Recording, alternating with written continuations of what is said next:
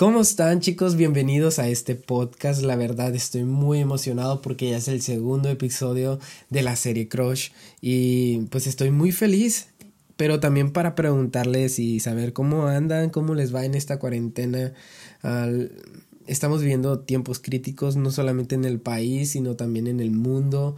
Ah, la gente anda eh, estresada, anda con mucho pánico. Aquí en, en Ensenada la gente anda comprando papel.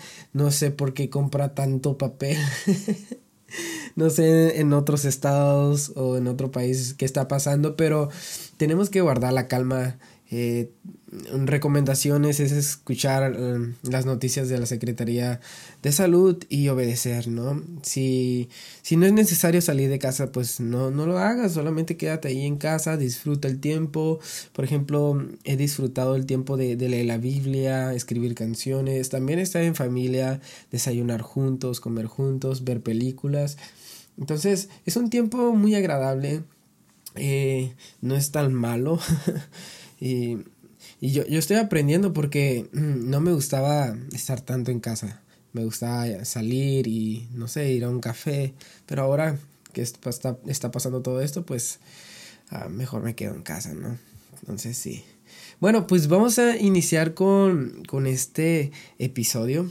Tenía varios nombres, no sabía cómo titularlo, pero se quedó intenciones.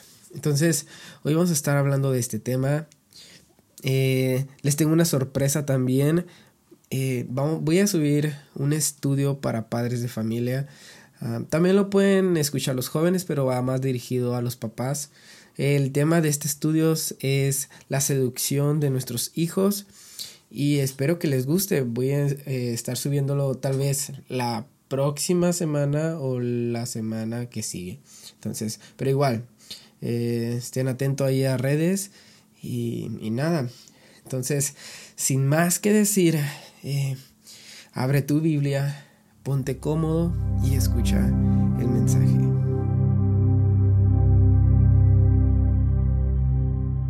Um, quemé a un niño cuando tenía 12 años, sí. había una tradición en mi familia que los primos mayores hacían bolsitas de, de cohetes y se los regalaban a los primos menores. Y en ese tiempo pues yo era el primo menor. Ah, y yo estaba súper feliz con mi bolsita y ya, ya quería que fuera Navidad para tronar los cohetes. Así que cuando fue Navidad, pues salí, fui el primero en salir. Y ya con mi bolsita de cohetes comencé ahí a tronar mis, mis cohetes súper feliz, yo de la vida. Y miro a mi mejor amigo enfrente de mí. Entonces, en la bolsita de cohetes había un cohete que era una varita, de esas que se encienden de la parte de abajo y salen bolitas de colores por la parte de arriba. Y pues yo agarré mi varita y le dije, Eder, así se llama mi mejor amigo, le voltea. y Eder volteó y yo enciendo el cohete y pues comenzaron a salir las bolitas de colores, pero le empezaron a pegar en el cuerpo. Y pues traía una playera blanca, se le quemó la playera blanca y como estaba gordito, panchoncito, se le quedaron marcadas las bolitas así en, su pancita y pues salió corriendo llorando y me acusó con mi mamá. Ay, no. Entonces me, me, dice mi mamá, ¿qué tenías en la cabeza? ¿Por qué hiciste eso? Y ya hablando seriamente, sí me pregunto, o sea, ¿Qué tenía en la cabeza? ¿Por qué, le apunté con el cohete y por qué le quemé la playera? Luego, pues, tuve que comprarle una nueva playera, ¿no? Pero, ¿cuáles, cuáles eran mis intenciones en ese momento?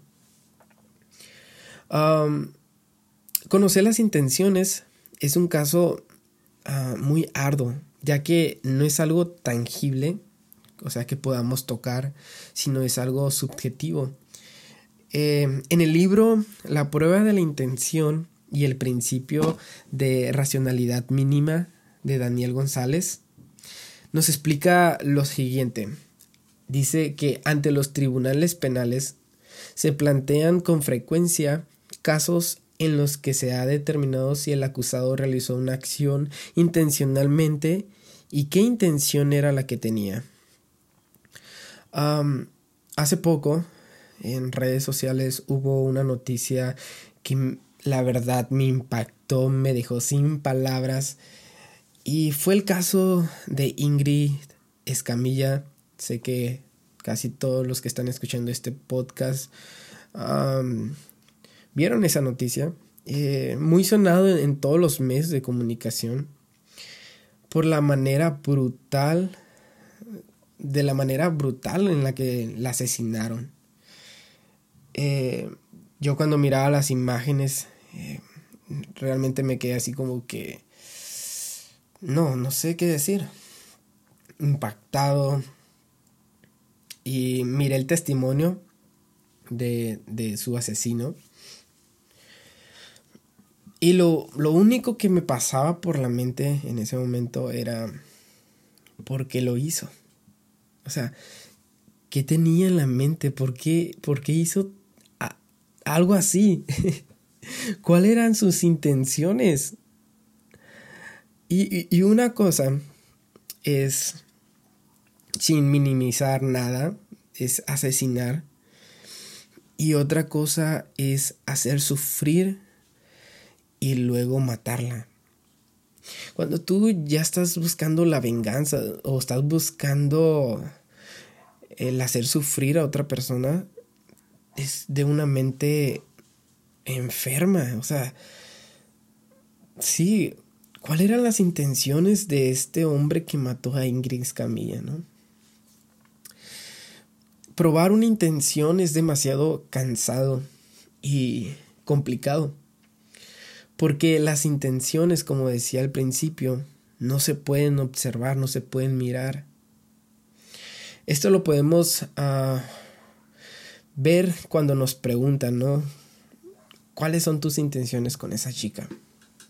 Y más cuando eh, los chicos vienen a mí o las chicas vienen y me preguntan, Marco, es que mi mamá no me deja tener novia o novio, ¿no? Y yo les hago la pregunta, pues, ¿cuál es, cuál es tu intención, ¿no? Con esa chica, ¿Por, ¿por qué quieres tener una novia? ¿Cuáles son las intenciones detrás de todo eso? Ah, y eso me pasó a mí. Eh, un amigo eh, estaba revisando mi celular, eh, estaba revisando mis conversaciones y me pregunta cuáles son tus intenciones detrás de esa conversación. ¿Por qué le mandaste este mensaje? A ver, ¿cuáles son tus intenciones?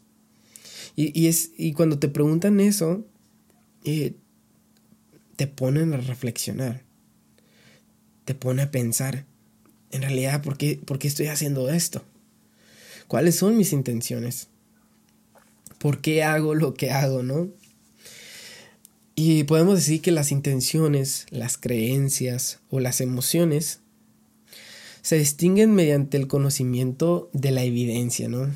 Como es el dolor, el temor, las sensaciones, deseos, y todos nosotros somos conscientes de ellos. O sea, no nos podemos engañar, nosotros sentimos, nosotros podemos sentir ese dolor, podemos sentir miedo. Y eh, he escuchado mucho en, cuando vienen los chavos también a preguntarme de algún tema y me dicen, mira Marco, ah, para mí no es malo hacer eso. Y yo, ok, ok. Y dicen, ah, es que quiero tener una novia. y yo, pero ¿por qué quieres tener una novia? Y más cuando vemos eh, esos modelos que aparecen en redes sociales, ¿no? Esa foto donde estás abrazado con tu chica o tu chico, tienes una pizza en el medio, estás viendo Walt Disney en la pantalla. o también está estas fotografías donde salen los novios besándose con el mismo outfit y un mismo filtro, súper chido. O también videos donde salen peleándose, ¿no? Así con almohadas y aventándose. Y pues los chicos miran esto y, y ellos dicen, no, pues es que yo también quiero tener algo así. yo también quiero tener un, no sé, una pijamada con mi novia, pizza, no sé, no sé. pero somos, ah, estamos influenciados por estos medios. Y algo que me, me, cuando escuché el podcast de Jesiah Hansen, él decía, eh, ayúdame a entender. Ayúdame a entender por qué haces lo que estás haciendo. O ayúdame a entender por qué hiciste eso. Cuando solo nos interesa arruinar a una persona por sus acciones, eh, solemos juzgar sin preguntar nada. Eh, esto es de que, ¿sabes qué? Por ejemplo, a mí me cae mal esa persona y esa persona hizo algo mal. Entonces yo voy y le digo, ¿sabes qué? Tú eres esto, esto, esto, esto y no me interesa, ya no, ya no quiero nada contigo. Empezamos a juzgar a la persona sin saber realmente lo que le está sucediendo o lo que pasó, ¿no? No hacemos la pregunta de ayúdame a entender. Ese momento de que nosotros nos preocupamos por los demás y preguntamos ayúdame a entender puede ser la oportunidad para conocer eh, esas, esas áreas de oportunidad que tenemos con las personas. Si nosotros no preguntamos, no entendemos sus intenciones, vamos a llegar y vamos a llegar a juzgar, Y como primer punto le puse decisiones. Porque las decisiones son influenciadas por las intenciones que son alimentadas por nuestro entorno. Génesis capítulo 3 versículo 1 al 6 me gustaría leerlo. Dice, entre los animales salvajes que Dios creó, no había otro más astuto que la serpiente. Un día la serpiente le dijo a la mujer, Así que Dios les dijo que no comieran de ningún árbol del jardín. La mujer le contestó, Sí, podemos comer de cualquier árbol de jardín.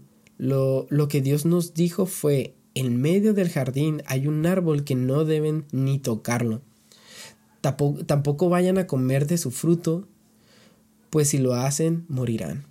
Pero la serpiente insistió, eso es mentira, no morirán.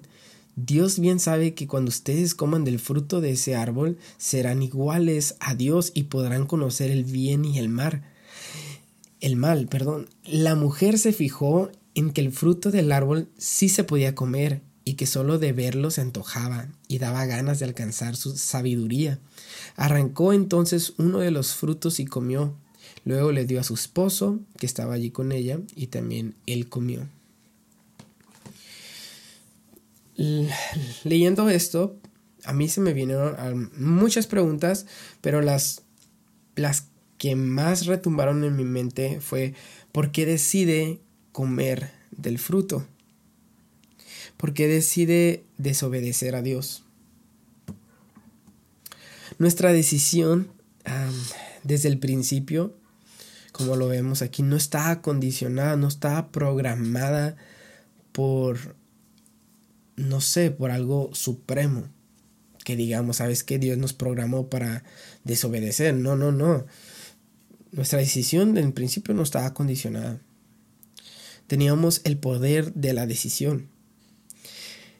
El ser humano fue creado a la imagen y semejanza de Dios, sus atributos, su naturaleza, ah, su persona habitaba en nosotros, pero el hombre desde el inicio deseaba independencia, reclamaba su autoridad.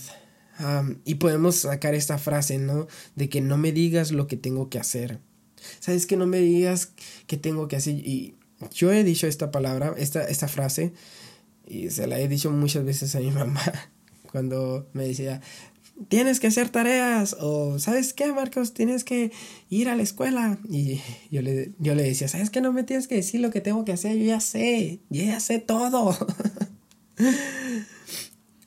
y pues a veces no no es así no entonces las intenciones eh, son influenciadas por nuestro entorno.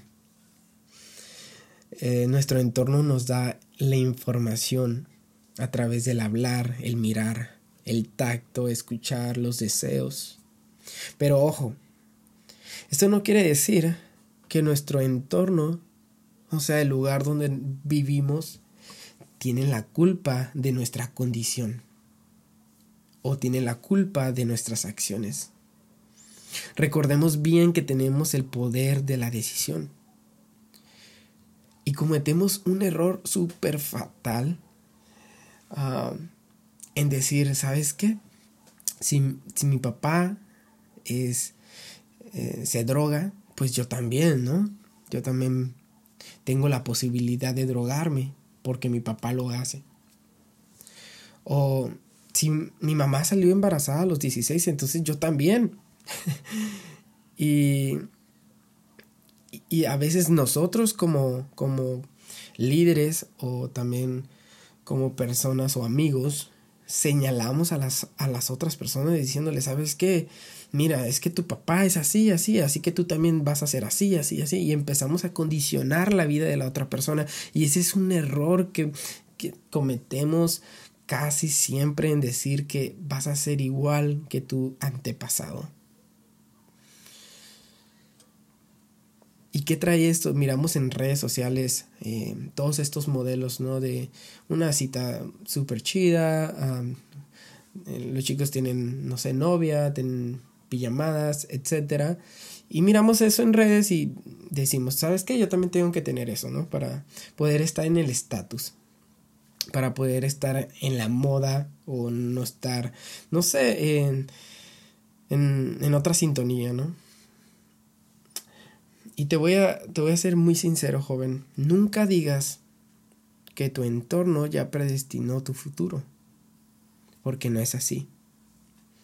Tú tienes el poder de cambiar tu dirección, conocer otros horizontes, escoger un buen camino.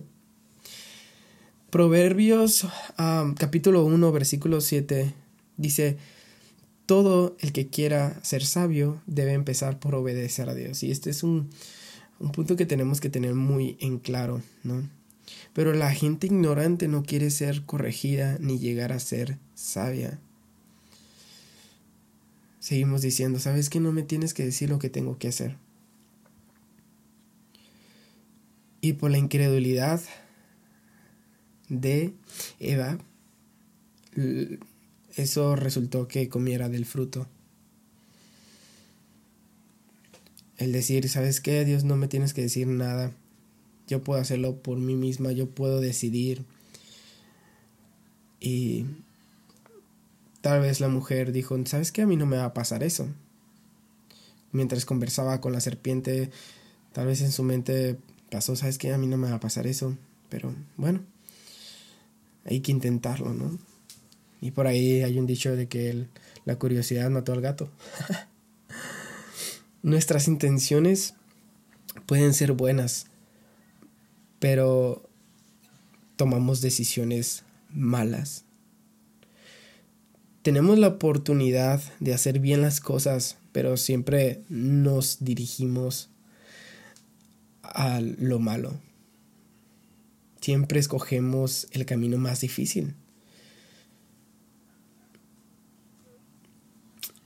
Dios ah, nos diseñó especialmente para tener una comunión con Él, para tener una comunión con nosotros.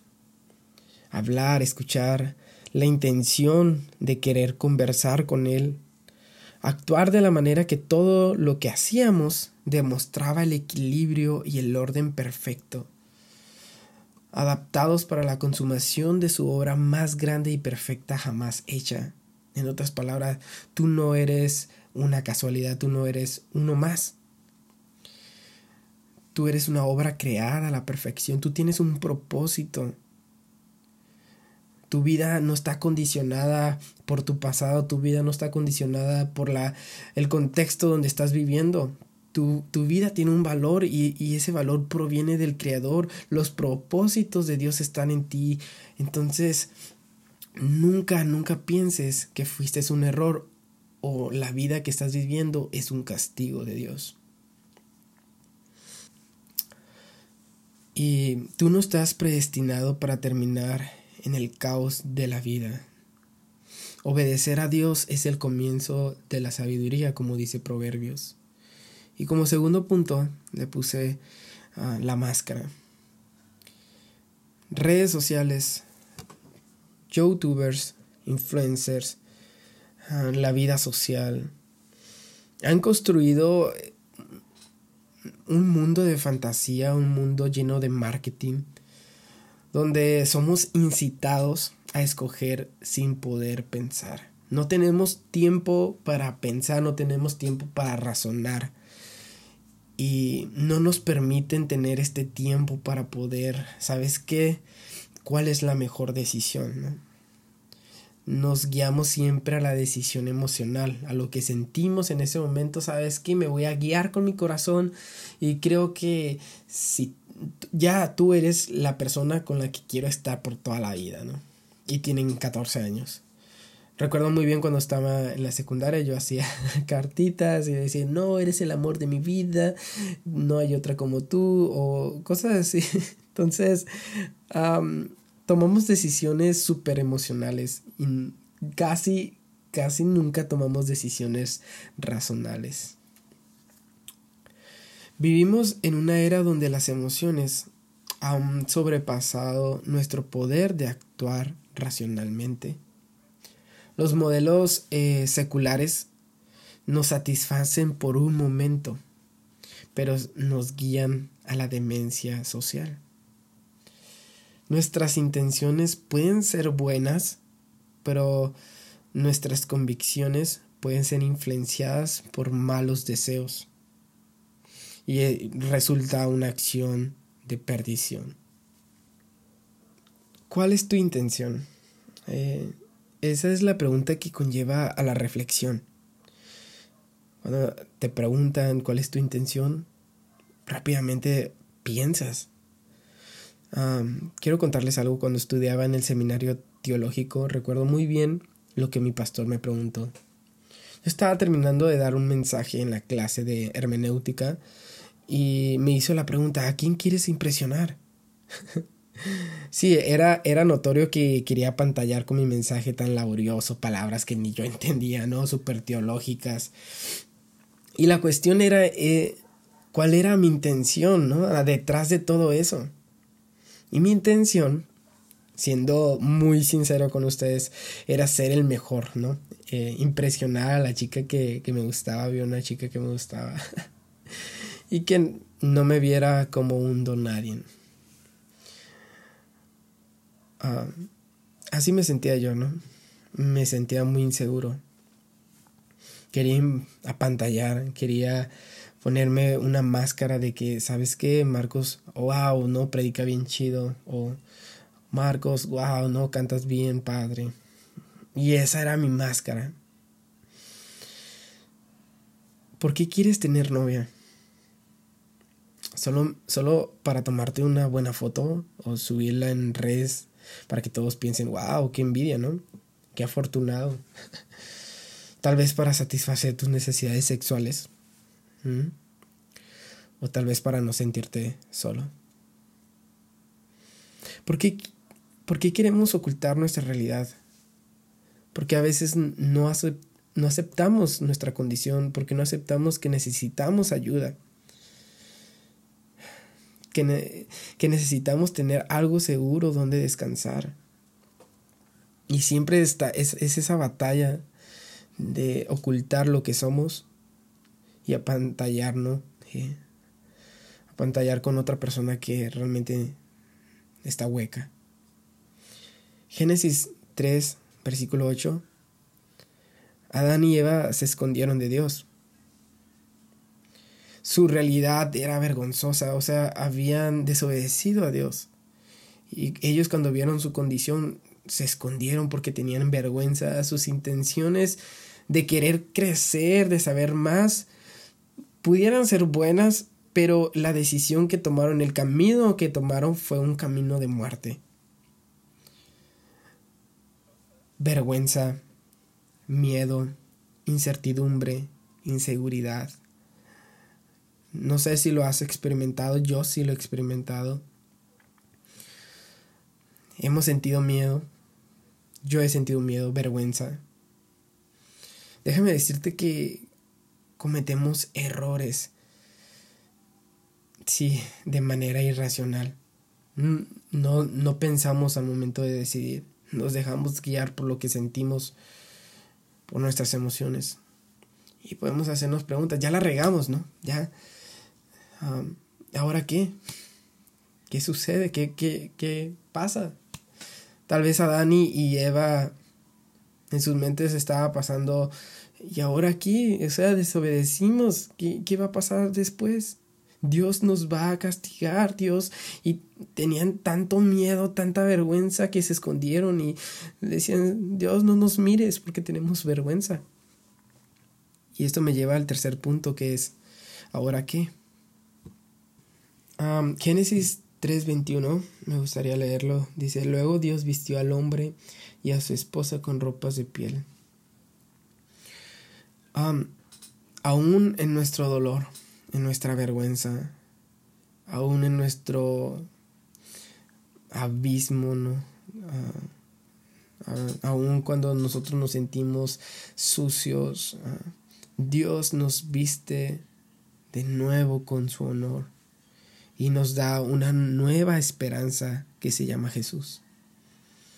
Nos reviste con su sangre que derramó en la cruz del Calvario y esa promesa de que iba a enviar a su Hijo para que todo aquel que en él cree no se pierda más tenga vida, se hizo, se hizo carne.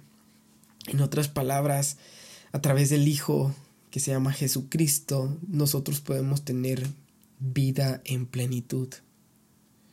Las consecuencias son claras, ¿no? Nosotros si hacemos algo mal, algo erróneo, pues van hasta las consecuencias. Las consecuencias de Adán y Eva es que tuvieron que salir del jardín del Edén y comenzar a trabajar con el sudor de su frente y esa era su, su consecuencia.